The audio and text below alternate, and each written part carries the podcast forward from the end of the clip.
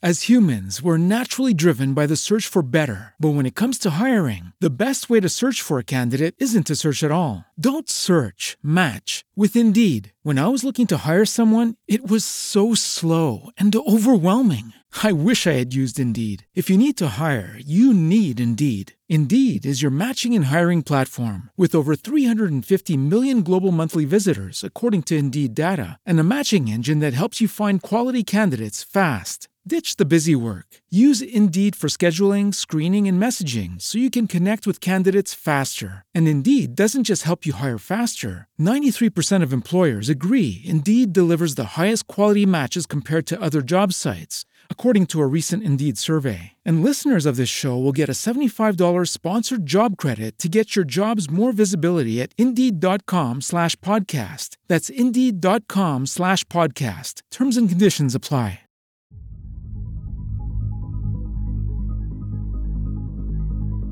Bienvenidos, guerreros, a la mesa redonda. La extensión por naturaleza de Desde el Castillo Podcast. En su versión interactiva. El lugar perfecto para debatir ideas, opiniones y necedades donde tú eres el protagonista.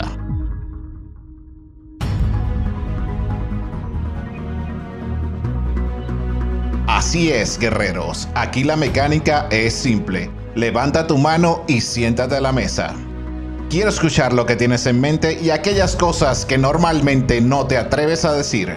Este es un lugar libre de prejuicios y críticas, así que no lo dudes. Llegó tu momento. Suéltate y exprésate.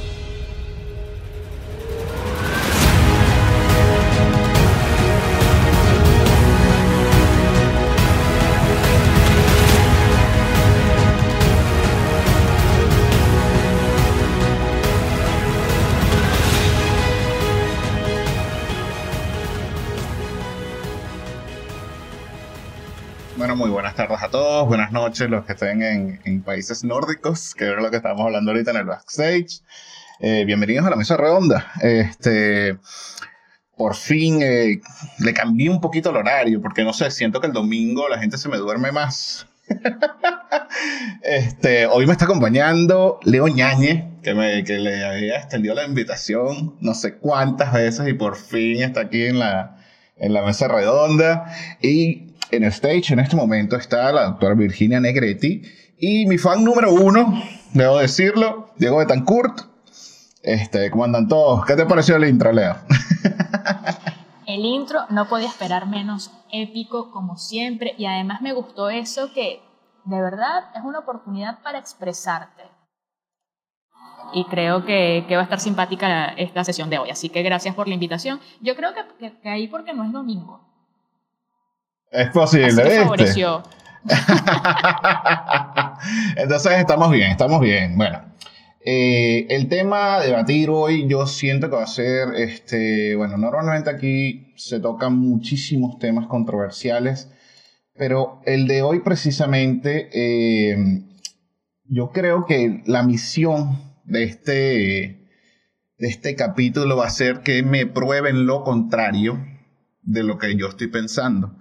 Creo que es la dinámica que quiero llevar hoy, porque considero que no todo el mundo va a pensar esto que estoy pensando yo. Okay, primero vamos a comenzar. Yo considero, te lo digo con toda sinceridad, considero que el libre albedrío no existe. Es algo que es básicamente una visión. Pero vamos a comenzar, vamos a poner los puntos sobre la I.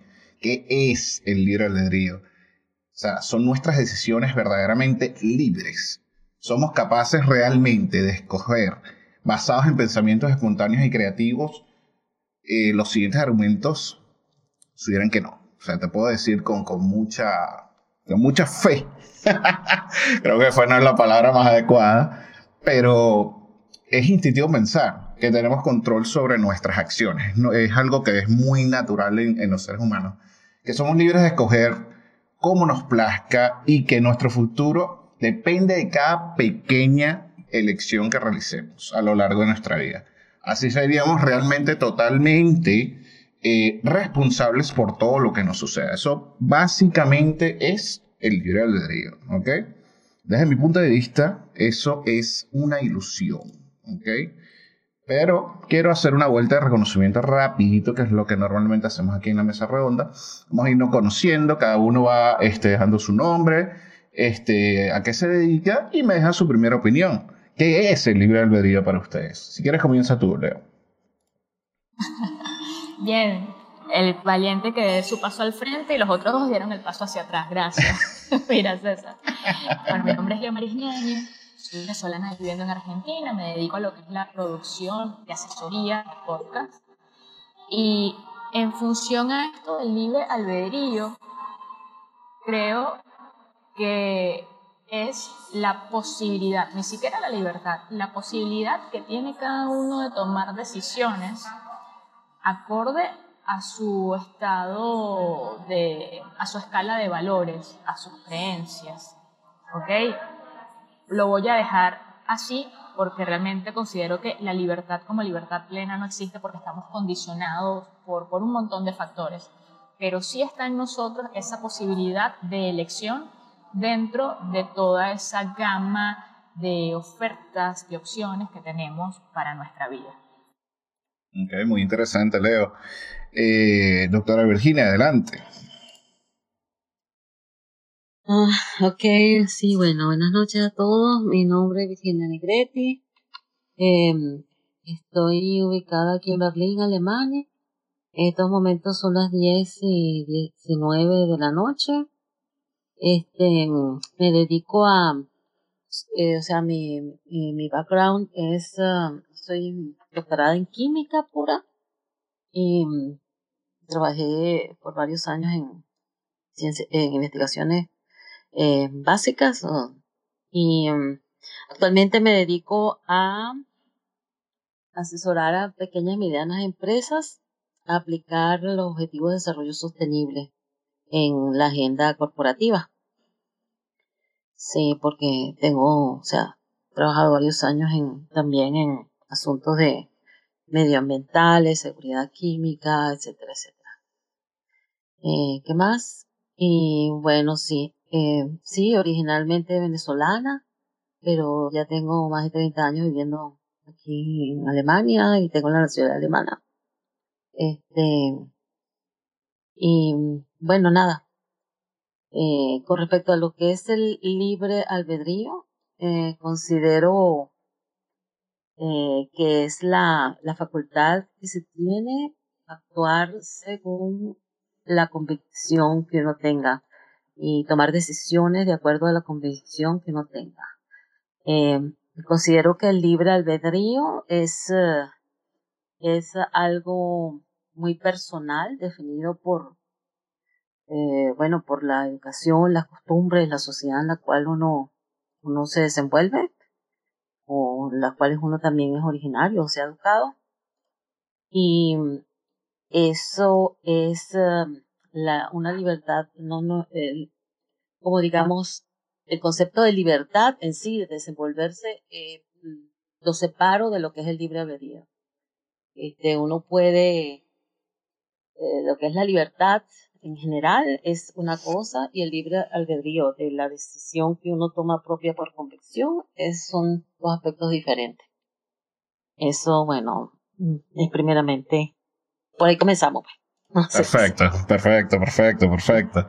Es como para dar un, contexto, una base de lo que realmente estamos hablando. Después yo le voy a soltar todo una bomba. A ver qué vamos pensando. Ok, Raúl, vale, que eres otro que los que, que, han estado en la mesa muchas veces antes. Bienvenido, hermano. Hombre, César y Leo, Virginia, bueno, todos los que están, bienvenidos y gracias también no sé quiénes obligó a venir o vinieron por libertad propia. Entonces, partamos de la diferencia entre libre albedrío y, como decía Virginia, libertad. Porque no somos libres, no somos libres. El ser humano no es libre, está sujeto a leyes físicas, la ley de la gravedad. Estamos sujetos a, otras leyes que las podemos romper, como leyes morales, filosóficas, distinto tipo de leyes. Entonces, ¿cuál es la diferencia entre lo uno y lo otro? El libre albedrío en realidad es la potestad que como seres humanos tenemos todos de obrar como según nos consideremos nosotros mismos y elijamos. Esto podríamos decir que es una naturaleza que tenemos para tomar nuestras propias decisiones, pero eso no implica que sean buenas o malas, son decisiones. Ahora sí, la diferencia en que tomemos las decisiones conllevan una responsabilidad. ¿Qué quiere decir eso? Esas decisiones tienen una causa y un efecto, negativo como positivo. Entonces, volvemos a ver la diferencia, que el libre albedrío es esa potestad de tomar decisiones que pueden ser buenas o malas, pero también que conllevarían ciertos efectos, pueden ser de responsabilidad, porque hay muchos irresponsables, que toman la decisión de pasarse un semáforo en rojo, por ejemplo, ese es un libre albedrío, pero que tal causan un accidente. Entonces, ese tipo, hay una gran diferencia entre la libertad, que no somos libres porque de hecho tenemos, tenemos fecha de caducidad y no podemos cambiar esas cosas. Por tanto, para, para resumir el asunto, es esa potestad que tenemos de tomar decisiones y pueden ser buenas como malas. Soy Raúl y muy buenas tardes. Excelente, Raúl. Y diste en el clavo porque voy a comenzar con la primera bomba por eso que acabas de decir. Causa y efecto. No sé si recuerdan ustedes, si vieron eh, la trilogía de Matrix, había un personaje que uno de mis personajes favoritos de toda la película, es el Merovingio. ¿okay? Habla claramente que el comportamiento del universo a primera percepción eh, va a parecer caótico, ¿ok? Pero él demuestra, ¿no? Que no existen ni las coincidencias ni las casualidades, ¿ok? Sino que el universo está basado bajo una regla inexpugnable que no se puede, no hay forma de evitarla, que todo es causal, ¿ok? Si todo efecto tiene una causa, y si todo lo que pasa ahora en el presente es el resultado necesario de eventos que ocurrieron en el pasado, entonces, ¿dónde está realmente el libre albedrío? Ahí. ¿Hay realmente una decisión? ¿O es simplemente una, una ilusión de decisión? ¿Ok? Como decía Aristóteles, conocer algo es conocer la causa de ese algo. ¿Ok? Por lo tanto, simplemente toca investigar ¿Cuáles son las realmente las, verdaderas motivaciones para esta elección? Doy un ejemplo muy, muy claro que lo, he escuchado mucho en entrevistas y uno de mis actores favoritos dijo este quote en una entrevista que me parece súper claro a esto que estoy diciendo. Tú tomas agua porque tú quieres o porque tienes sed. ¿Ok? ¿Quién quiere seguir con esto? A ver, quiero que me, que me, que me den feedback con esto que acaba de decir. Mira, acá te acompaño, César, para plantear lo siguiente, ¿no? Eso de, de que hay más causalidad que casualidad. Y, y el hecho de nosotros pensarnos como responsables de cada una de las decisiones que nosotros tomamos, ¿ok? Que estaría un poco ligado a este fulano libre albedrío. Me atrevería a decir lo siguiente. Hay una máxima de radio que dice que el oyente es de hábito, pero no solo el oyente, nosotros también somos de hábito, ¿ok? De hecho, recientemente hay un podcast que le, sigo la pista y todo, y es alguien además que, que aprecio mucho, se llama el podcast de Andrea Viso, que es una psicóloga, y ella, entre otros de los capítulos que tiene allí, hay uno que habla sobre la motivación. Y te habla de los tipos de motivaciones, etcétera, etcétera. Ella tiene mucho contenido que tiene que ver con hábitos. Y creo que un poco esta casualidad que realmente se transforma en causalidad está ligado, insisto, a nuestro sistema de creencias, a nuestra manera de ver la vida, a nuestros valores. Y allí también se insertan los hábitos. Nosotros como seres humanos, bueno, es cuestión de establecer este hábito que yo tengo. ¿Realmente me favorece? ¿Realmente es positivo a mi vida? ¿Realmente es saludable? ¿Esto no me beneficia? Yo también estoy en la potestad y en la libertad de reprogramar mi mente para ir rumbo a esas cosas que quiero. No, hermano, por ahí también hay gente que, que te dice que nosotros atraemos lo que somos, ¿no? va un poco por allí esto que quería complementar con lo que tú venías hablando hace un rato, ¿no? En pensarnos a nosotros también como responsables de cada una de las decisiones que tomamos y en consecuencia eso también impacta a nuestro medio. Eh, nada es casual. Yo particularmente no creo en las casualidades, pero no creo. Para mí cada cosa tiene su, más bien su causa y efecto. Es cuestión de pensar nosotros cómo manejamos cada una de esas situaciones para avanzar o simplemente recalcular, que eso también puede suceder. No sé qué dice el resto de la... Claro, es que es precisamente eso, Leo. ahí está como que el meollo del asunto. Eh, todas estas decisiones, pongo las comillas bien grandes que tú vas tomando, simplemente son causadas. O sea, viene algo atrás que te está haciendo, que es, viene esa motivación para seguir, el, para tomar el siguiente paso. ¿Ok? No es algo realmente no es algo que tú piensas de, manera espontánea. ¿Ok? Ahí es, eso es lo que estoy tratando de explicar. Es algo que simplemente, es, velo, velo, que es el siguiente punto que, voy a desarrollar, pero quiero esperar las siguientes opiniones. Hay que ver esto como un río. Y ya les voy a explicar por qué. Vamos a ver este, la doctora Virginia, que nos puede sumar. Bueno, con respecto a lo de la causalidad, Considero que eh, el libre albedrío, tiene dos connotaciones, ¿no? o sea, dos propiedades, ¿no? Primero está este, esa, cuando tengo una elección, ¿no? O sea, para, para la que, eh, aquello que precede a, a una elección, ¿verdad? Esa indeterminación, esa voluntad. Y que también es como la libertad de la indiferencia. Esa es la primera parte, la primera etapa, ¿no? Antes de una decisión, ¿verdad? O decir voy a hacer algo. Eh, y, pero después está el aspecto de la capacidad de la voluntad de funcionar como causa primaria. O sea, es aquella capacidad que nos, que es la que va a producir esa cadena de acontecimientos, ¿no?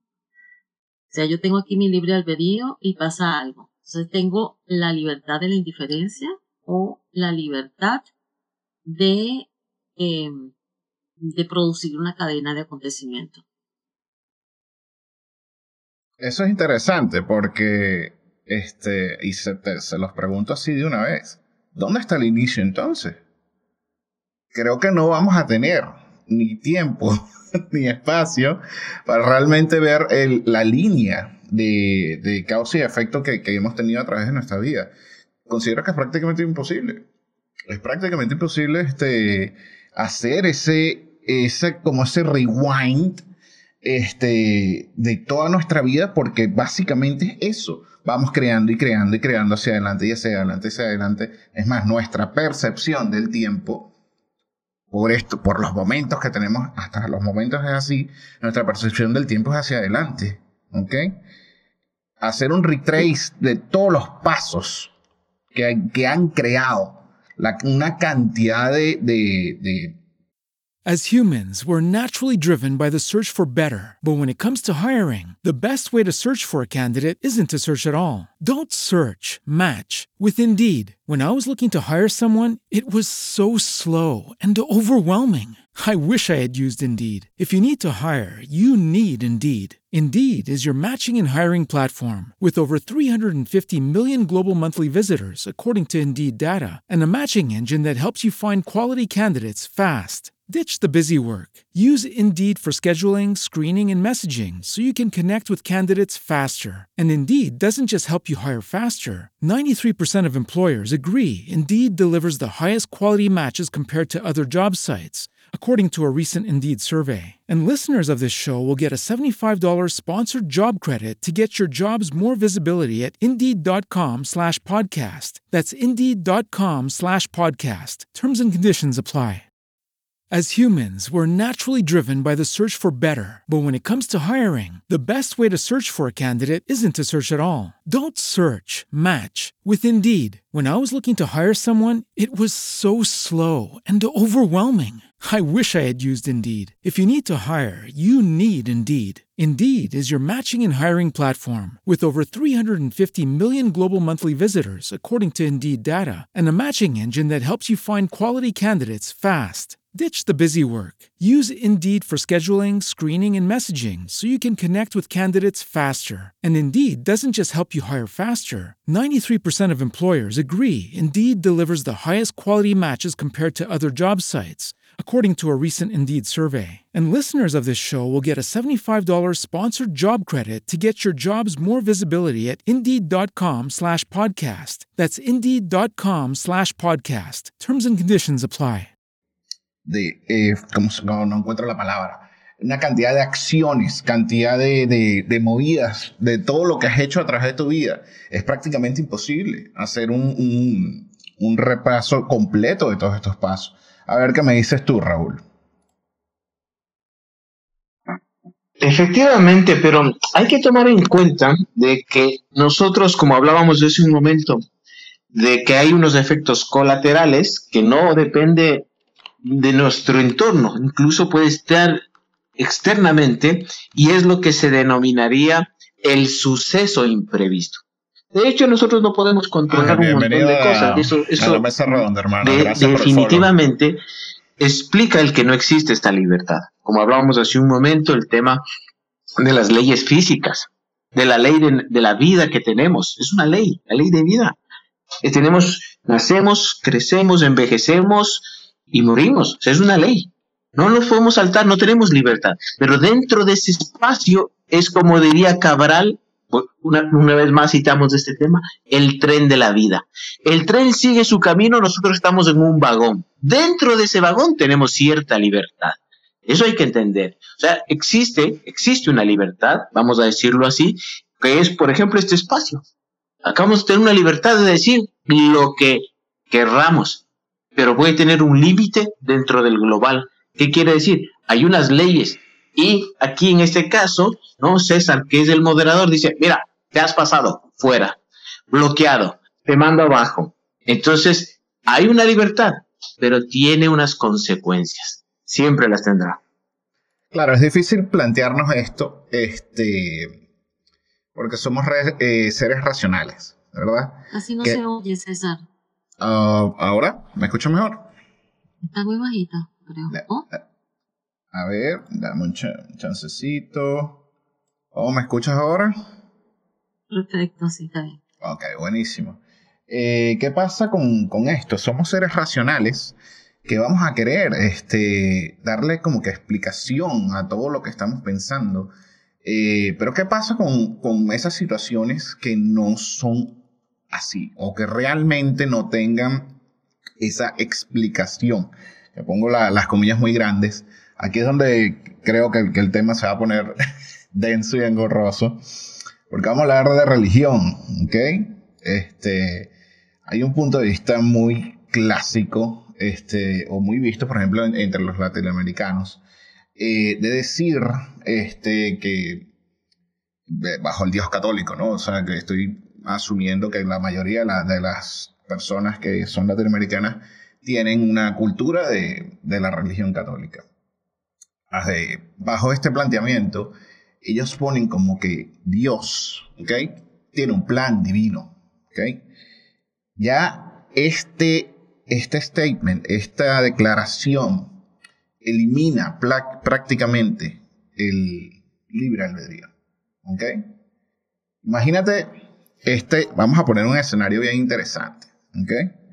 Imagínate que tú conoces al chico o la chica de tus sueños, ¿ok? superan con éxito todos sus problemas y todos los obstáculos que surgen al construir una relación estable, ¿ok? Y deciden casarse. Y de pie, frente al sacerdote, ¿ok? Escuchan que este dice, estas dos almas fieles que han cumplido el plan que Dios les tenía preparado vivirán felices para siempre. ¿Ok? La reacción normal Es decir, bueno, pero ya va, si yo me esforcé, yo me esforcé en que mi relación funcionara, ¿qué es esto del plan que, o sea, es algo que ya estaba predeterminado? Vamos a continuar con la, con la mesa porque está buenísimo y quiero darle un saludo a Ramón que está por allá abajo. Y bueno, vamos a continuar. Leo, ¿quieres sumarte? Ah, bueno, Diego, perfecto. Sí, buenas tardes, ¿me escuchan? Perfecto, Diego. Sí, lo que pasa es que salí a caminar y estaba así en modo radio, pero el tema está tan interesante que quiero dar mi opinión. Bueno, fíjate una cosa y vamos a, vamos a ponernos en contexto porque yo más o menos intuyo a dónde quiere llegar Pero eh, yo cuando nos planteamos estos temas un poco filosóficos y complejos, a mí me gusta siempre poner en este contexto. El universo que nosotros conocemos tiene 4.700, perdón, 13.000 millones de años aproximado de creado, según lo que la ciencia ha descubierto. La Tierra tiene unos 4.500 millones de años y nuestros avances científicos así complejos vienen desde el telescopio para acá hace unos 600 mil años aproximadamente. Entonces, este contexto lo pongo primero para limitar un poco el ego que sentimos nosotros como seres humanos de decir que todos los conocemos o todo gira en torno a nosotros, ¿no? Y la verdad no es así. O sea, la verdad, nosotros somos, eh, no sé, algo muy extremadamente pequeño en el universo conocido y ahí pues tenemos que comenzar a abrir nuestra mente a pensar que hay muchísimas cosas que no conocemos. Tanto es así que el 5% de la materia visible del universo eh, representa solo el 5%, o sea, es el 5% y lo demás es materia oscura y energía oscura que no tenemos ni idea qué es eso. Todavía no sabemos ni para qué sirven ni cuál es su función, nada. Entonces, eh, partiendo de eso, la, la ciencia que ha hecho hasta ahora, vamos a irnos al campo científico y después entramos al campo religioso. La, la, ciencia que ha descubierto hasta ahora, bueno, están tratando de entender un poco cómo funciona el cerebro, cómo se produce la, la famosa conciencia que tenemos los seres humanos, que ya se dan cuenta que eso a nivel neuronal se da en el vacío, no, no, no obedece como a una teoría física mecanicista, sino que es algo que todavía está por entenderse.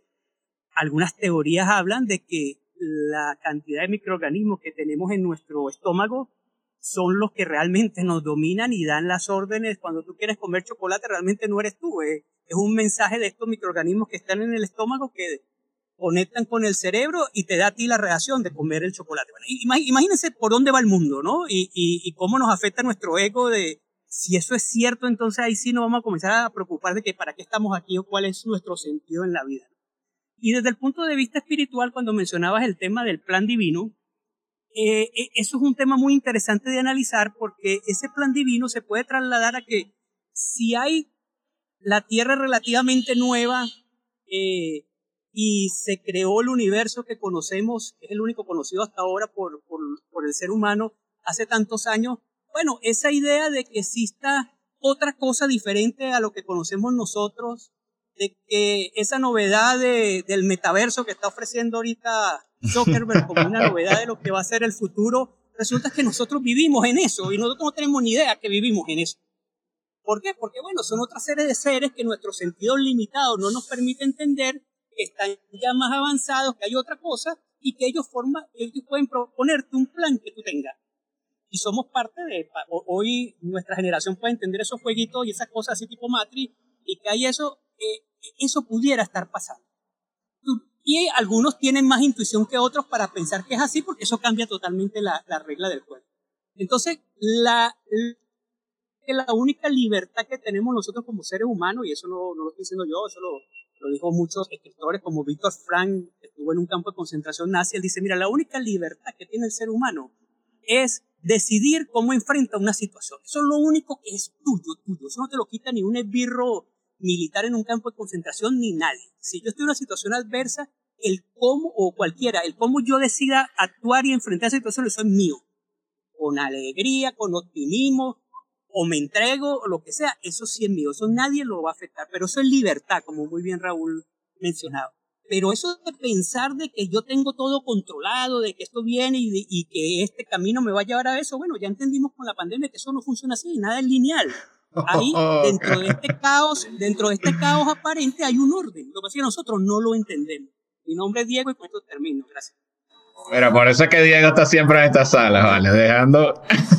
Mira, Diego lanza la candelita y después, bueno, hasta luego. es el mejor. gente, no. Diego es el mejor. Diego es el mejor. Mira, le voy, a, voy a abrir mi Patreon y le voy a dar tier list más alto tranquilamente. Mira, César, voy. Ya en un ratito no la transmisión porque tengo que salir del lugar en el que estoy. Y fíjate esto, rescato de Diego, qué bueno que, que trae la idea de ese libro de Víctor de Víctor Frank, que si no me equivoco es el que se llama El hombre en busca de sentido. Corrígeme, Diego, si es ese. ¿Sí? Es ese. Así de una vez aprovechamos que la gente que nos está escuchando pueda por ahí googlearlo. Sí, efectivamente es ese. Búsquenlo en internet que, que vale la pena leerlo. Además es un autor que, da mucha cosa interesante para nosotros repensarnos, ¿no?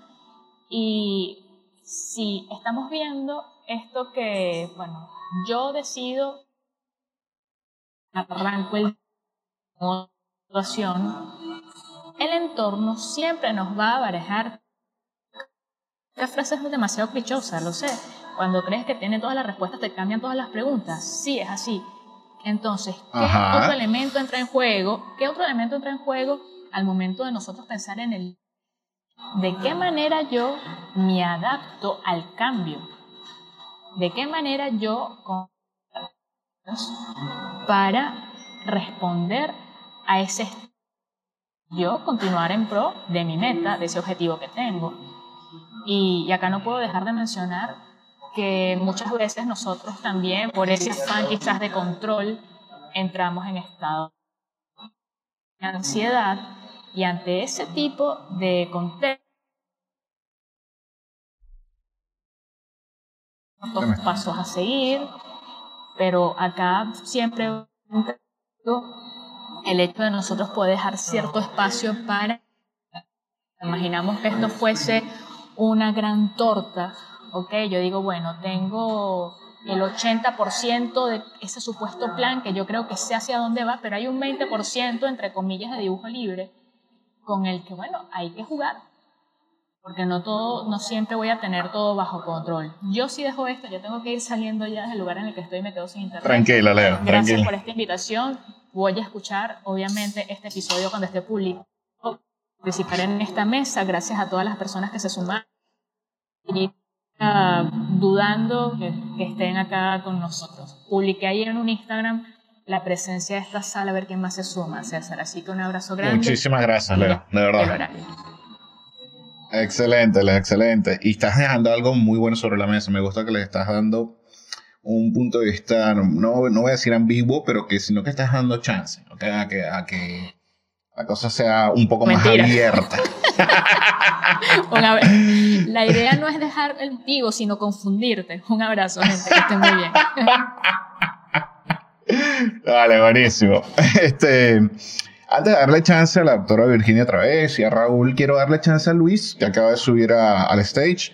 Luis, bienvenido a la mesa redonda. Quiero recordarte, ¿ok? Que esto es un podcast interactivo y es una sala que se está grabando eh, para hacer pública este podcast eh, este sábado que viene, ok, puedes eh, chequear el link que tenemos aquí en la sala.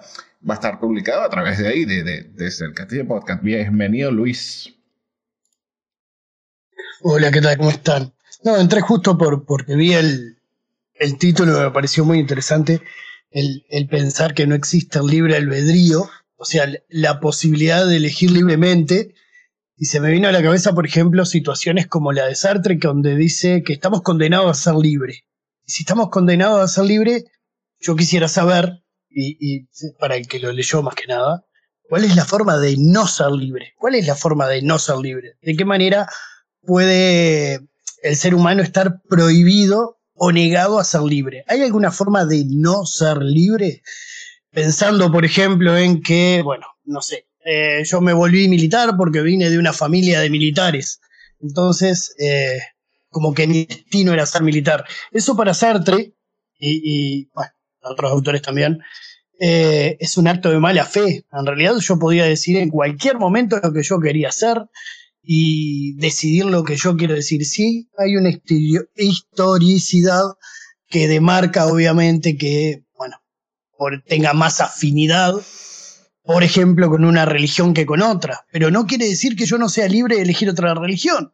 Entonces, hay una forma de que no, de no ser libre, y si hay una forma de no ser libre, esta contempla el libre albedrío o no lo contempla, porque quizás, quizás, y puede que esté equivocado, eh, el libre albedrío lo asumimos como la posibilidad de elegir entre lo que hay, como, como parte de la libertad. Pero el libre albedrío también debería incluir aquella posibilidad que todavía no está planteada, agregada. Perfecto lo que acabas de decir, perfecto. Y si el libre albedrío si el libre albedrío, disculpa que déjame terminar, eh, que, si el libre albedrío no existiera, tampoco existiría la libertad. Ahora sería interesante también pensar que eh, no existe el futuro, pero tampoco debería existir el pasado, porque si no existe el libre albedrío, yo no podría decir qué voy a hacer posteriormente. Por ende, la libertad sería, o mejor dicho, el libre albedrío sería la posibilidad de elegir de aquí en adelante. No elegir hacia atrás y no poder elegir el presente, sino solo de aquí en adelante. Gracias. Disculpa que te corté, perdón. vale, excelente. Luis, dejaste, eh, me pareció muy genial el punto de vista que estás dejando sobre la mesa. Estoy seguro que la doctora Virginia este, y Raúl me van, a, a, contrapuntear por ahí. Voy a saludar a Ramón, a Jairo Orozco, que lo conocí esta mañana. Bienvenido a la sala, hermano. Este, a Susana también, que estaba por ahí en otra sala temprano. A Maura Flores, a Felipe Vicencio e Ignacio Torres, que están todos invitados a subir a, al stage. Pero bueno, doctora Virginia, adelante, que, que les darán una bomba buenísima. No, que yo me quedé eh, prácticamente y me, me, fascina, me atrae lo eh, el planteamiento tuyo de, y sigo con lo de la causa, causalidad. y, y yo me pregunté, eh, tú dijiste algo de cuando uno hace una decisión, ¿cómo sabemos de dónde viene esa decisión? ¿Cuáles son los orígenes? Entonces, al momento en que tú lo planteaste, yo me dije, bueno, es que hay que saber de dónde vienen los orígenes. Correcto. Em, entonces, esa es la pregunta, ¿no? Y hasta dónde llega la capacidad de uno para reconocer los motivos que determinan eh, las decisiones. Yo, me, yo creo que a eso te refieres tú. ¿Qué es lo que me motiva? Correcto. para eso hay un historial. Hasta qué punto conocemos ese historial? ¿Dónde lo llevamos? En, en, los genes, en lo que, en lo que hemos aprendido, o sea, ¿dónde? ¿no? eso me, me parece interesantísimo ese planteamiento, eh, pero de todas maneras, este, la, el, la causalidad, o sea, en el momento en que yo decido y con la libertad que tengo dentro de, del libre albedrío, que, el libre albedrío, albedrío que, eh, que poseo, este, eh, estoy en capacidad de verdad de medir las las consecuencias, o sea, lo que va a causar esta decisión, ¿no? As humans, we're naturally driven by the search for better. But when it comes to hiring, the best way to search for a candidate isn't to search at all. Don't search, match with Indeed. When I was looking to hire someone, it was so slow and overwhelming. I wish I had used Indeed. If you need to hire, you need Indeed. Indeed is your matching and hiring platform with over 350 million global monthly visitors, according to Indeed data, and a matching engine that helps you find quality candidates fast. Ditch the busy work. Use Indeed for scheduling, screening, and messaging so you can connect with candidates faster. And Indeed doesn't just help you hire faster. 93% of employers agree Indeed delivers the highest quality matches compared to other job sites according to a recent Indeed survey. And listeners of this show will get a $75 sponsored job credit to get your jobs more visibility at Indeed.com slash podcast. That's Indeed.com slash podcast. Terms and conditions apply. As humans, we're naturally driven by the search for better. But when it comes to hiring, the best way to search for a candidate isn't to search at all. Don't search, match with Indeed. When I was looking to hire someone, it was so slow and overwhelming. I wish I had used Indeed. If you need to hire, you need Indeed. Indeed is your matching and hiring platform with over 350 million global monthly visitors, according to Indeed data, and a matching engine that helps you find quality candidates fast. Ditch the busy work. Use Indeed for scheduling, screening, and messaging so you can connect with candidates faster. And Indeed doesn't just help you hire faster. 93% of employers agree Indeed delivers the highest quality matches compared to other job sites according to a recent Indeed survey. And listeners of this show will get a $75 sponsored job credit to get your jobs more visibility at Indeed.com slash podcast. That's Indeed.com slash podcast. Terms and conditions apply.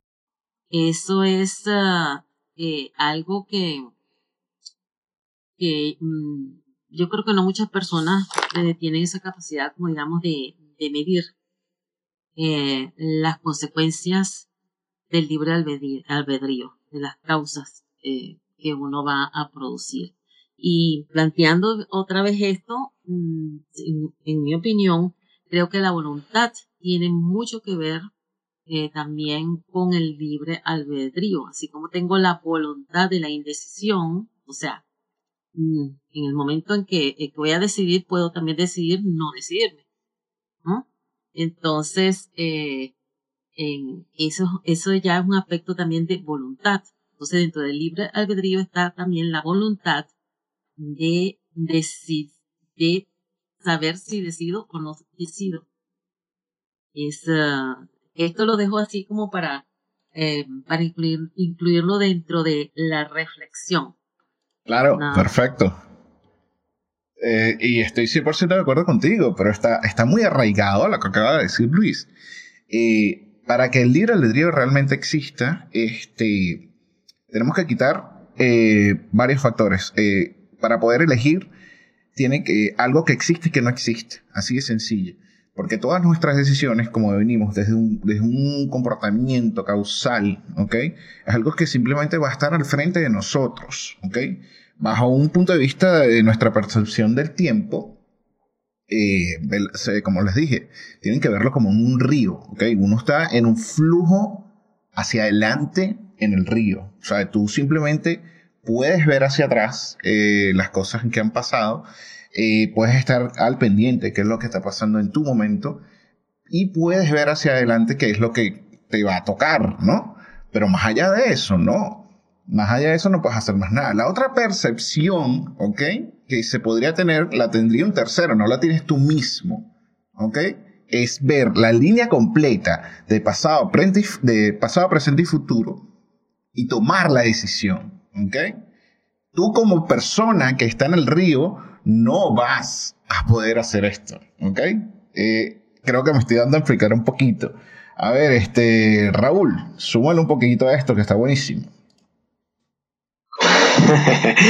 a ver, tendríamos que pasarnos a si esto es relativo o es absoluto.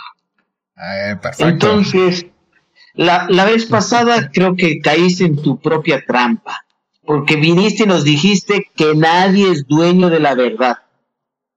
Y esa es una verdad. Entonces, ¿en qué quedamos?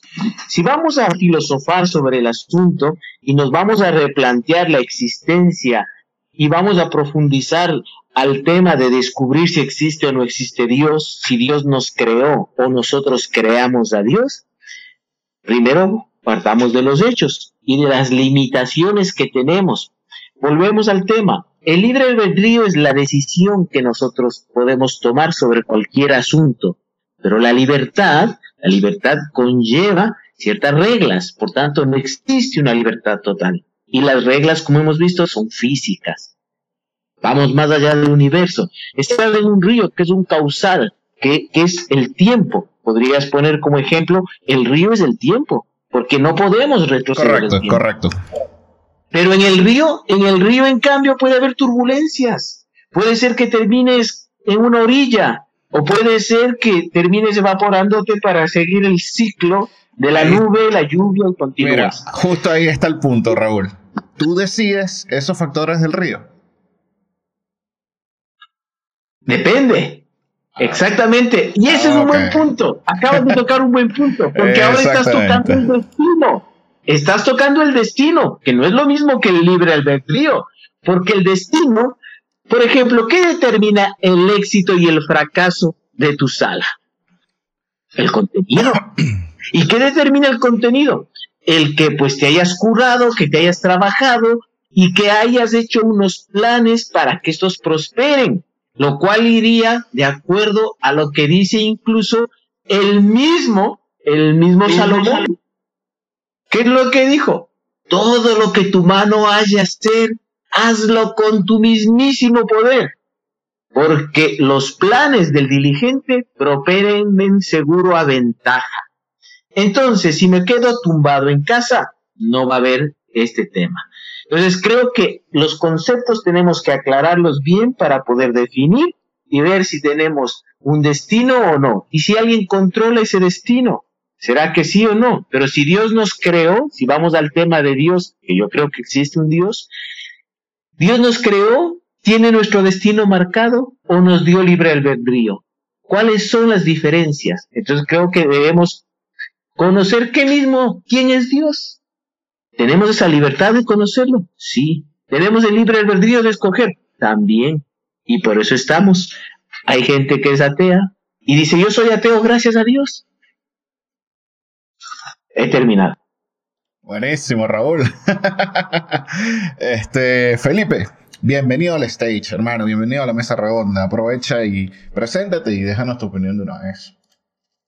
Sí, hola a todos. Eh, estoy escuchando y, me cuesta eh, seguir una línea de la sala. no, no, entiendo muy bien cuando hablamos de libre albedrío y al final tratamos de determinar si existe Dios o no. Eh, creo que son temas muy distintos.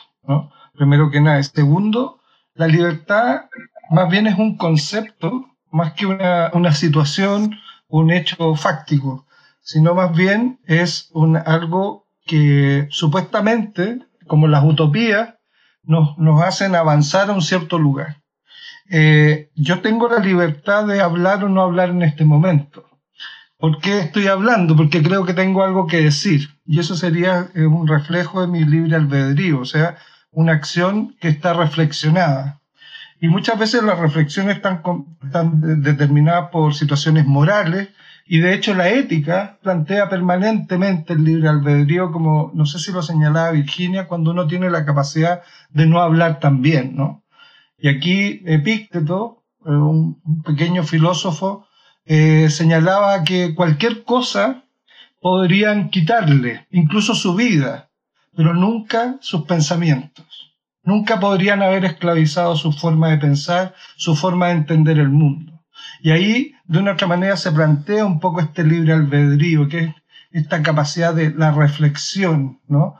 El uso de la razón, eh, indistintamente para determinar si existe Dios o no. También es producto de un libre albedrío eh, la expresión de eso, la expresión de una divinidad, de una acción reflexionada y que más bien nace del juicio. Acuérdense que albedrío significa arbitrio, ¿ah? ¿no? determinar lo justo. ¿ah? Hay, hay, algo ahí, ¿no? Entonces, esto es bien particular. Y, de una otra manera lo que uno debería propender, y es lo que está ocurriendo en esta sala en este momento, es que todos tengamos la capacidad de reflexionar de lo que escuchamos y de lo que decimos en libertad. Gracias, César. Excelente, Felipe, excelente. Eh, y me das el segue perfecto para como que ya eh, el último punto de este tema del libro albedrío. No quise, quiero corregir este este, cuando me metí el tema religioso, simplemente eh, planteé que si hay un plan divino, es, quiere decir que es un universo determinado, es, determinista. Quiere decir que no hay forma de, elegir otra, otra cosa. ¿Me entiendes? Ese es el punto de vista que estaba dando.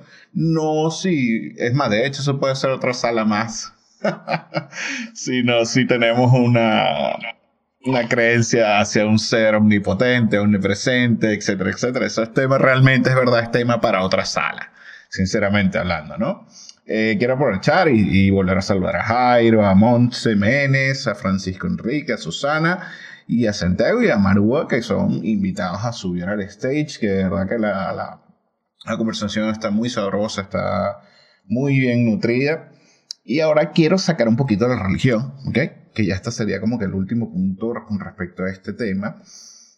¿Qué pasa, este, por ejemplo, con los animales? ¿Ok? Es necesario, bajo el planteamiento de todo lo que venimos hablando, ¿ok? Tener, para tener libre albedrío es necesario tener racionalidad. Si no, no tienes libre albedrío, entonces, ¿no? Bajo el planteamiento que estamos poniendo. ¿Qué pasa entonces con los animales? O sea, si nosotros realmente compartimos muchísima biología con los animales, ellos simplemente no tienen este, libre albedrío. Dejo eso sobre la mesa, ¿verdad? El primero que quiera sumarse.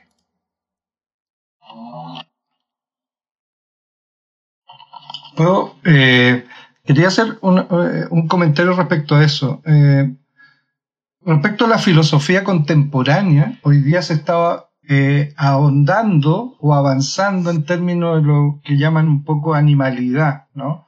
Esta, esta situación de dejar de tener la mirada antropocéntrica, sino más bien una mirada un poco más amplia, ¿no?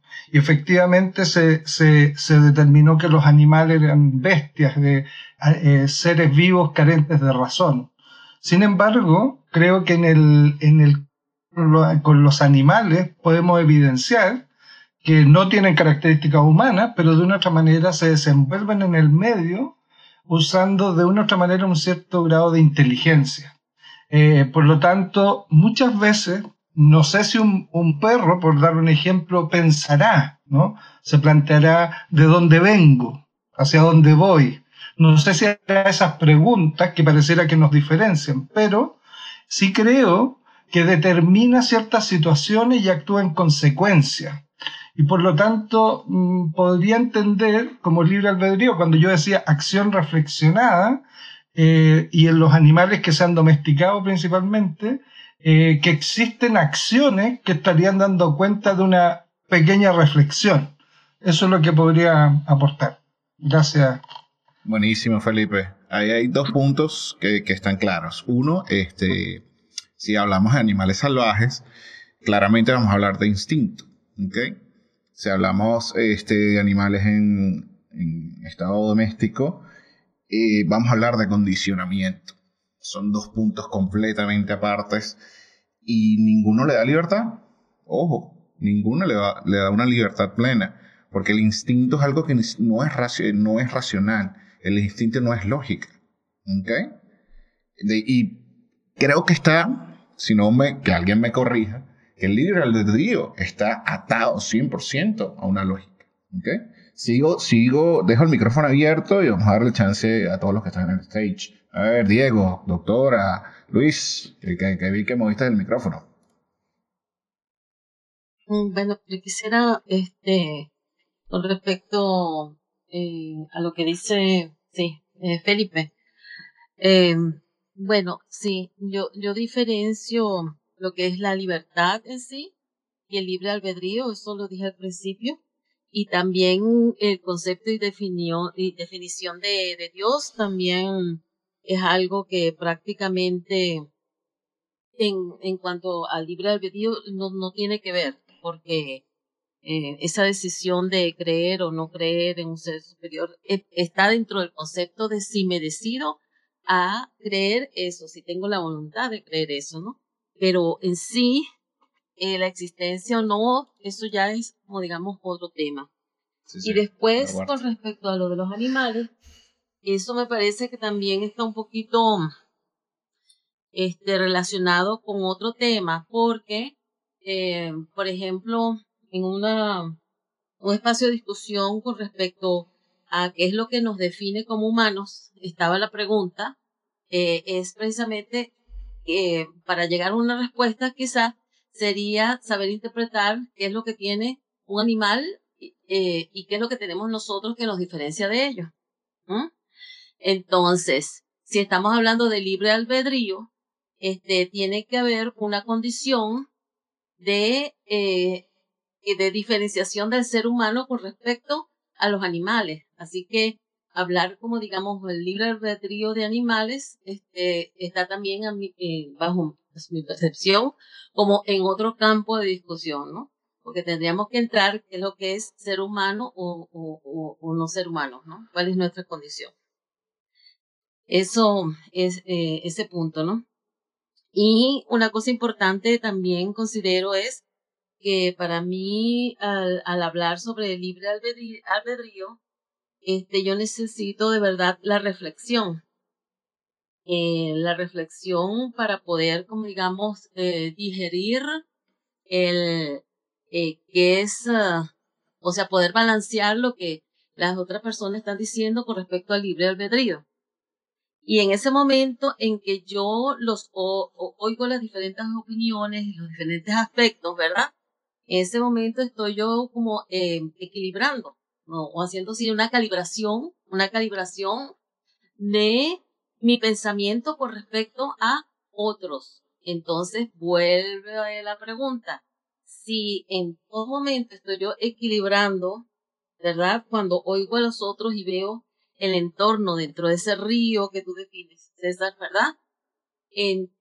entonces, eh, vuelve la pregunta, ¿cuál es el origen entonces de mis decisiones? ¿De dónde viene? Dejé, eso, dejé puesto eso ahí perfecto. es que es causalidad, o sea, es, muy difícil, o sea, eh, eh, ha sido mi manera de pensar desde hace muchísimos años de cómo se comporta el, universo. El universo es causal, es prácticamente newtoniano. O sea, o sea es muy difícil. De. O sea, es muy, muy complicado. Voy, voy a dar otro ejemplo rapidito desde un punto de vista de religión. ¿okay? Vamos a hablar de religión hindú. ¿okay? ¿Y por qué de religión? Le sumo un poco, porque es otra percepción de cómo eh, vemos ese libre albedrío, dice lo que es nuestro destino, por decirlo de alguna manera. La religión Yo no soy religiosa. No, no, claro, pero es un ejemplo aparte, pues, pues simplemente es otro punto de vista. Yo tampoco soy religioso, yo, este, yo no creo en ningún tipo de religiones, ni, ni creo en deidades, pero me gusta saber la, la, la perspectiva de cada uno, me gusta de verdad, siempre es bueno darle luz a todos estos puntos de vista. En la religión hindú, el sistema karmático es causal, así de sencillo todo lo que tú hagas va a tener una consecuencia, ¿ok? Y dentro de su religión, para pasar, ¿ok? A, ¿cómo se llama? A, lo que ellos llaman como el, lo que uno conoce como el cielo, eh, el ser humano tiene que pasar por un ciclo de procesos o de misiones y hasta que cumpla la misión no pasa hasta el cielo. Es, es simplemente estudiando otro ejemplo que es otro punto de vista, pero sigue siendo un punto de vista determinista. ¿Ok? Este, a ver, Raúl, súmale porque está buenísimo esto. As humans, we're naturally driven by the search for better. But when it comes to hiring, the best way to search for a candidate isn't to search at all. Don't search, match with Indeed. When I was looking to hire someone, it was so slow and overwhelming. I wish I had used Indeed. If you need to hire, you need Indeed. Indeed is your matching and hiring platform with over 350 million global monthly visitors, according to Indeed data, and a matching engine that helps you find quality candidates fast. Ditch the busy work. Use Indeed for scheduling, screening, and messaging so you can connect with candidates faster. And Indeed doesn't just help you hire faster. 93% of employers agree Indeed delivers the highest quality matches compared to other job sites according to a recent Indeed survey. And listeners of this show will get a $75 sponsored job credit to get your jobs more visibility at Indeed.com slash podcast. That's Indeed.com slash podcast. Terms and conditions apply. As humans, we're naturally driven by the search for better. But when it comes to hiring, the best way to search for a candidate isn't to search at all. Don't search, match with Indeed. When I was looking to hire someone, it was so slow and overwhelming. I wish I had used Indeed. If you need to hire, you need Indeed. Indeed is your matching and hiring platform with over 350 million global monthly visitors, according to Indeed data, and a matching engine that helps you find quality candidates fast. Ditch the busy work. Use Indeed for scheduling, screening, and messaging so you can connect with candidates faster. And Indeed doesn't just help you hire faster. 93% of employers agree Indeed delivers the highest quality matches compared to other job sites, according to a recent Indeed survey. And listeners of this show will get a $75 sponsored job credit to get your jobs more visibility at Indeed.com slash podcast. That's Indeed.com slash podcast. Terms and conditions apply. Bueno, yo, yo, a ver, estoy de acuerdo con, eh, con Virginia, con Felipe, en los comentarios que han hecho. Eh, sobre el asunto de los animales, y como tú bien decías, los animales mueven por instinto. Y podemos ver que existe un nivel de inteligencia. Claro que existe un nivel de inteligencia. Hay animales que han desarrollado herramientas para comer. Usan un palito para sacar un gusano. Están los delfines que se comunican, las ballenas que se comunican. Entonces, tienen un nivel. pero hay, y iríamos a un paso más allá, estaríamos hablando luego de la conciencia. Trabajan solo por instinto y los animales domésticos están acondicionados. Y también, ¿cuál es su, su libre albedrío? Se plantean, y aquí, por ejemplo, lo que dice Felipe es clarísimo. Nosotros no lo sabemos. Se plantea un perro, ¿qué será mañana? ¿Seré un jodog o no me jodan? ¿Qué pasará? Entonces, el asunto es que no sabemos de ese tipo de cosas. Somos, y, como lo decía Luis hace un momento, somos tan pequeños, y Diego, como decía, ¿no? Somos tan pequeños en el universo. Imagínate que nosotros nos ponemos a ver una colmena de abejas. Y nosotros las vemos desde fuera. Entonces nosotros al verlas desde fuera, estamos hablando de las abejas. Y las abejas están viendo a las hormigas. Las hormigas están viendo las bacterias. O sea, ¿quién nos está viendo a nosotros? Entonces, existe una secuencia de mundos sobre este aspecto. Ahora bien, cuando tú dices el asunto del hinduismo, porque hay una gran diferencia con el sintoísmo, pues sabes que los indios tienen un montón de dioses, como los griegos. Entonces, los griegos tenían un montón de dioses. Y hay una cosa que hay que también desmarcar. Una cosa es la religión y otra cosa es Dios. Porque como decía Marx, la religión es el opio de los pueblos. Y es correcto, porque la religión ha hecho atrocidades al punto de que la gente deja de creer en Dios. Pero que entonces hay que definirlo, la separación de las cosas, el concepto, la propiedad de los conceptos, para decir esto es esto y esto es lo otro. Estamos hablando en castellano o en español. Y cuando nosotros queremos explicarle, ¿cómo le explicaríamos a un ciego los colores? Porque la percepción del color es nuestra, pero técnicamente y científicamente es depende de la absorción de la luz. ¿Quién absorbe más luz y no? Y una frecuencia y una onda. ¿Explicamos cómo es eso? ¿Cómo le explicamos a alguien que no sabe ver? Entonces, eh, tenemos que ir un poco más, es interesante, es para pasar un rato el, el tema de la charla, pero si profundizamos, tendríamos que estudiar cada concepto para entenderlo. Y por ejemplo, mira lo que pasó con los griegos. Los griegos en el Parternón adoraban a todas las deidades, a todas. Y resulta que se pasaban la vida filosofando, pensando y escuchando, escuchando lo que todos decían, porque posiblemente alguien tenía algo más importante. ¿Y qué es lo que sucede? Llega un día un hombre, ¿no? Y se da cuenta de todos los dioses. Y dice, ¿cómo les explico a estos de Dios? Y entonces encuentra que para ellos no ofender a ningún dios, pusieron un altar al dios desconocido. Y entonces llega el hombre y dice, les quiero hablar de este dios, el dios desconocido, que ustedes no lo conocen. Ese dios es el creador de los cielos y la tierra. Y esto como viene, como cuando están los evangelistas y demás, está un montón de gente, que ahí viene el tema de las religiones, ¿no? Y dice, yo soy el enviado de Dios, pare de sufrir. Y otro dice, no, yo soy el enviado de Dios. Y luego sale un pibe que es más listo de todos y dice, hey, yo no he enviado a nadie. Yo soy Raúl.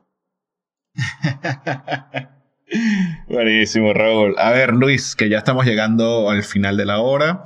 Eh, te lo dejo a ti en tus manos para que te lances un tremendo cierre, hermano. Adelante.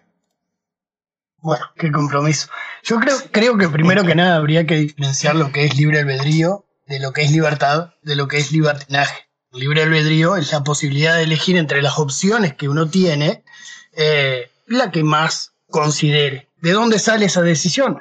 Bueno, es un tema de cultura, un tema de idioma, un tema del lugar donde naciste y un tema de qué plano de tiempo tienes. ¿Por qué digo el plano del tiempo y no digo que el tiempo es eh, una línea de medida? Bueno, porque el tiempo que yo tengo, yo miro la hora en este momento, no es la hora de seguro de alguno de lo que, lo que están acá. Y las situaciones de vida que tiene esa persona, por más que los dos estemos comiendo, no es la misma. Él quizás está comiendo al mediodía y yo estoy comiendo a la tarde. Por ende, hay que tomar que el tiempo, si bien es unidireccional, solo va hacia adelante, para todos es diferente. ¿Por qué es para todos diferente? Bueno, porque mi hora no es tu hora y tu tiempo no es mi tiempo. tenemos planos diferentes en lugares diferentes y por definición eso hace que algo sea diferente. ¿sí? Si bien la medida es la misma, eh, el plano es distinto. Y, eh, por ende, el libre albedrío, que era lo que estaba diciendo, es la posibilidad de elegir entre las opciones que tengo, a partir de mi cultura, a partir de mi entender, a partir de lo que me enseñaron que está bien y está mal. ¿Qué es la libertad entonces? Bueno, es aquello que está atado totalmente a la ética y a la moral. Totalmente atado a la ética y a la moral. Soy libre hasta que empiezo a, herir al otro o sacarle libertad o privarle libertad. Más allá de que después hablemos de las negociaciones para, para vivir en sociedad, eh, ¿hasta dónde llega mi libertad? Bueno, hasta dónde empieza la del otro. Y luego tenemos libertinaje. ¿Qué es el libertinaje entonces? Y bueno, el mal uso de la libertad. Saber que lo que voy a hacer está prohibido por la ética y la moral. ¿Somos totalmente libres? Sí. Yo puedo, por ejemplo, en el peor de los casos, matar a alguien. Sí, puedo. ¿Tiene consecuencia? Ah, también, eso sí también tiene. Tiene una consecuencia. Tuve el libre albedrío de elegir. Tuve la libertad de poder hacerlo, pero opté por el libertinaje. Elegí entre matar y no matar. Sabía ética y moralmente que mi libertad me lo prohibía, estaba ético y moralmente mal, pero opté por el libertinaje y maté a alguien. ¿Eso me hace más libre que al otro? No, me hace parte del libertinaje. Esto hablando por definición. Ahora, en el caso de Dios, y en el caso del tiempo, y en el caso de las deidades, para dar una palabra para todos, para tener una deidad, primero hay que crearla. Antes de tener un Dios, primero hay que crearlo. Porque si yo en este momento a mí se me ocurre crear un dios que es un unicornio rosado, que tiene superpoderes, que me puede curar del cáncer, que yo le puedo confiar todo, que va a morir, eh, no sé, abierto por su costura y se le va a salir todo el relleno y se, después a los X días va a, resucitar o a los X días va a pasar a un plano diferente, como dicen otras religiones, si yo creo con mi mente, con mi entender eso, ahí va a aparecer la deidad y en base a su ética y a su moral, porque no existe ningún Dios que no sea moralista, eh, voy a empezar a entender mi libertad. Porque en ningún lado dice la Biblia que vamos a ir al cielo, dice que vamos a esperar a que venga el Señor y ahí vamos para arriba o vamos para abajo. Y en las otras religiones tendrá su forma de liberarte de este plano. Quiere decir, primero que nada, que no existe la muerte, sino que es una transformación por lo que entiende la religión, no por lo que digo yo. O sea que primero para hablar de Dios, y yo no es que sea ateo, no soy ateo, pero si, si vamos a hablar de lo que es libertad, tengo la libertad primero de crear esa deidad, crear sus reglas, porque las reglas no las inventó él, las interpreté yo, ese libro lo escribí yo como ser humano, ese concepto de lo que decimos que es bueno o malo depende de cada cultura, por ende también lo creé yo, entonces esta realidad y ese Dios está creado por mí, no existe un Dios que yo no haya creado, yo como ser humano. No importa si es eh, no sé, Islam, si es cristianismo, si es vudú o no sé, que sea, no, no, sé tantos nombres de religiones. Pero en todos los casos hay un ser humano que lo inventó, lo interpretó. En ningún momento nació el primer hombre con el libro ya escrito, una escritura que también creó él. Por ende, creo que para poder hablar de religión, para poder hablar de deidades o de dioses, primero hay que ver hasta dónde llega mi imaginación, mi consenso como sociedad y ese poderío que va a tener ese bien y el mal, esa ética y moral que le vamos a otorgar a ese Dios para que después me juzgue a, yo, a mí mismo. O sea, yo pongo reglas para decir, bueno, esto está mal, esto está bien, ¿por qué? Porque Dios lo dice. No porque eh, le voy a arrancar un brazo a una persona o le voy a dar de comer a otra. Eso no importa. Acá lo que importa es que Dios lo dijo, Dios que fue creado por alguien para sacarse la responsabilidad de qué era lo que estaba bien y lo que estaba mal, y ahí actuar con libertad. Recordemos, la libertad es lo que está adherido a la ética y a la moral, y es lo contrario, entre comillas, al libertinaje. Por ende, para poder hablar de una deidad, primero hay que ver quién la creó, por qué la creó, cuándo la creó y bajo qué condiciones va a ejercer el poder esa deidad. Ese Dios me va a ejercer ciertas limitaciones, porque en algún lado yo puedo eh, casarme con muchas personas y en otros lados no. ¿Y eso qué pasó? Dios lo permite de aquel lado y de este lado no, me cambio de país, toda la vida, obviamente. Y capaz que alguna mujer va a decir lo mismo, no, me cambio para aquel lado, es mucho más mejor. Puedo casarme con dos o tres y mi Dios me lo permite. Y hay otro Dios que me va a condenar por algo, ética y moral, aplicamos libertad y eh, me va a dejar de hacer ciertas cosas. Entonces, dependiendo de mi objetivo, en base al libre albedrío, voy a optar por una religión que me aumente o me achique, o mejor dicho, me sea más permisiva la libertad o menos permisiva la libertad. Si esta religión me sirve, me va, me va a ampliar mi libertad, y si esta es más eh, durita, más, más, con más reglas, me va a achicar esa libertad. Por ende, cuando vayamos a creer en un Dios, lo más importante es ver hasta dónde me deja mi Dios ir adelante. ¿Sí? Y de ahí en adelante vemos la libertad. Libertinaje, eh, bueno, libertinaje es todo lo contrario de la libertad. Yo hago todo lo que dije que no iba a hacer. O sea, todo lo contrario a la ética y la moral. Y ahí soy eh, libertino, creo que se dice, la verdad no sé qué palabra es, creo que es libertino, soy libertino. Sé lo que está mal, sé lo que está bien, pero igual voy a decir lo que yo quiero.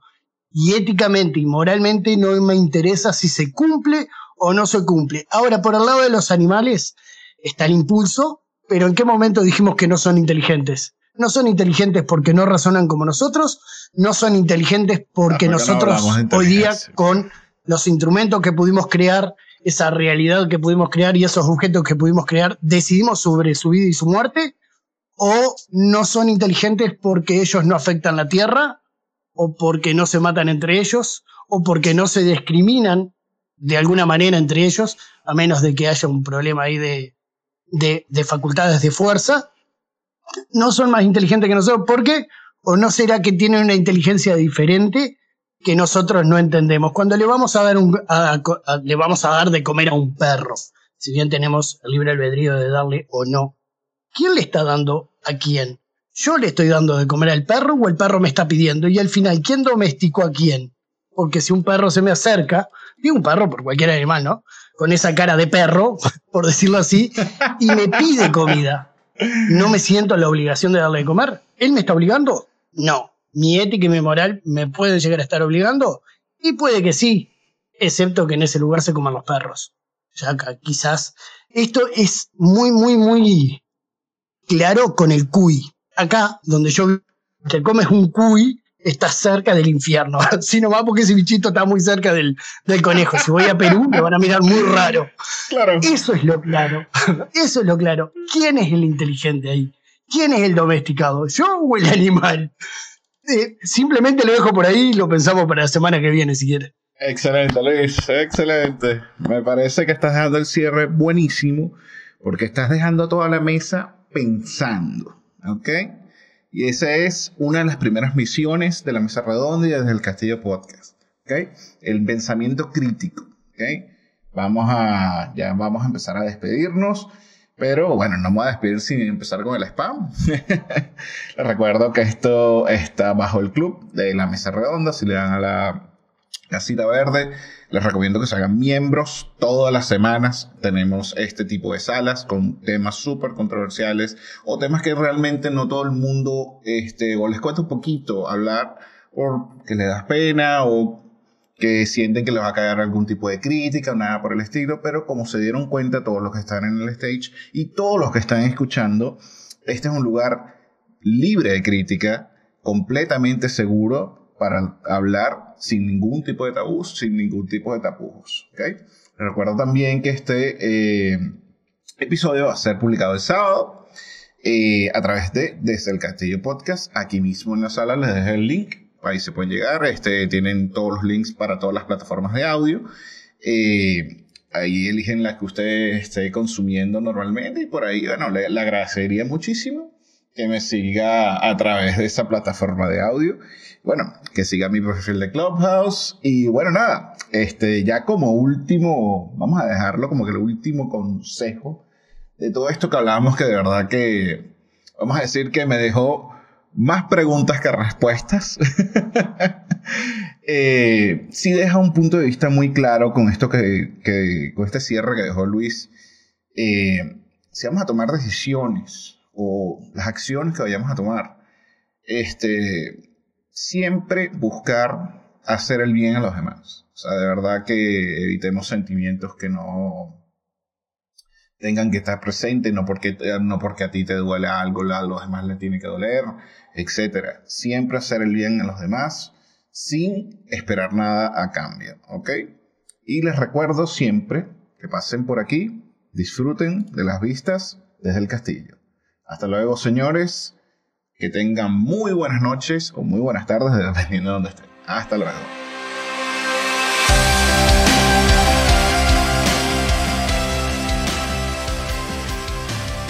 Mis guerreros, esto ha sido todo por hoy.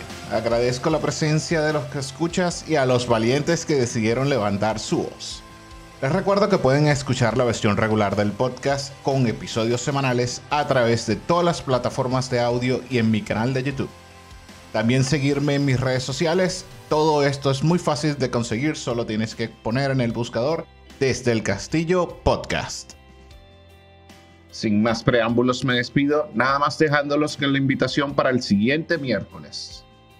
Espero que hayan disfrutado del show y recuerden siempre disfrutar las pistas desde el castillo.